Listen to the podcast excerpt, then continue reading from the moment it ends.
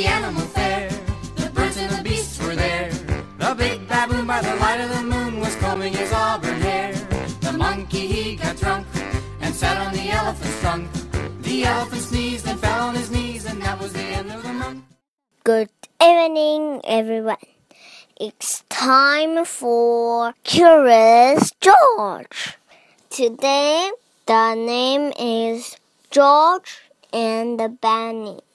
Illustrator H. A. Rey.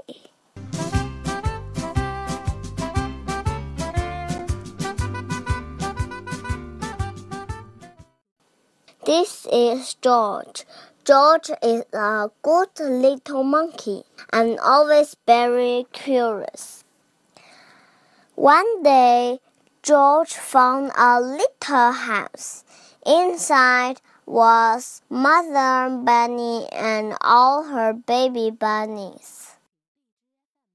George was curious. He wondered what it would feel like to hold one. It was fun to hold a baby bunny.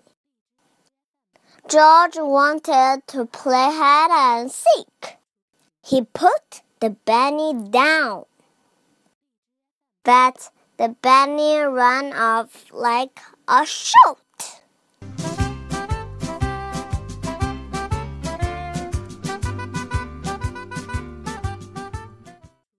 Where did the bunny go?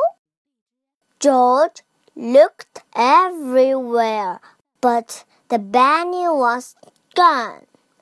All the fun was gone, too. George was sad.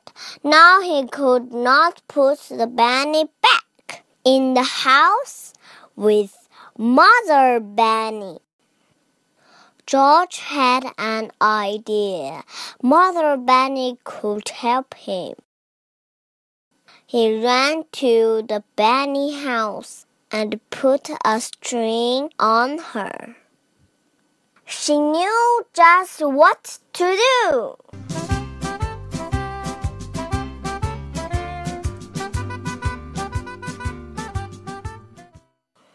George followed Mother Bunny. Soon she saw something.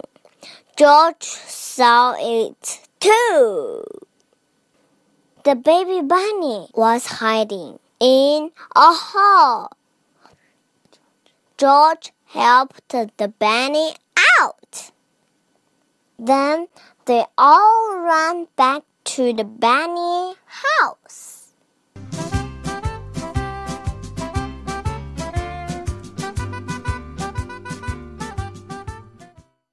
George took the string of Mother Bunny and the two bunnies hopped inside. George was glad to see Mother Bunny and all her babies settle safely down to sleep. Good night, bunnies. The end. Thank you. Good night to you too. Do you like bunnies? If you like bunnies, tell me. I don't like bunnies. I like deer. It's a beautiful deer. The monkey he got drunk and sat on the elephant's trunk. The elephant sneezed and fell on his knees, and that was the end of the month. the month.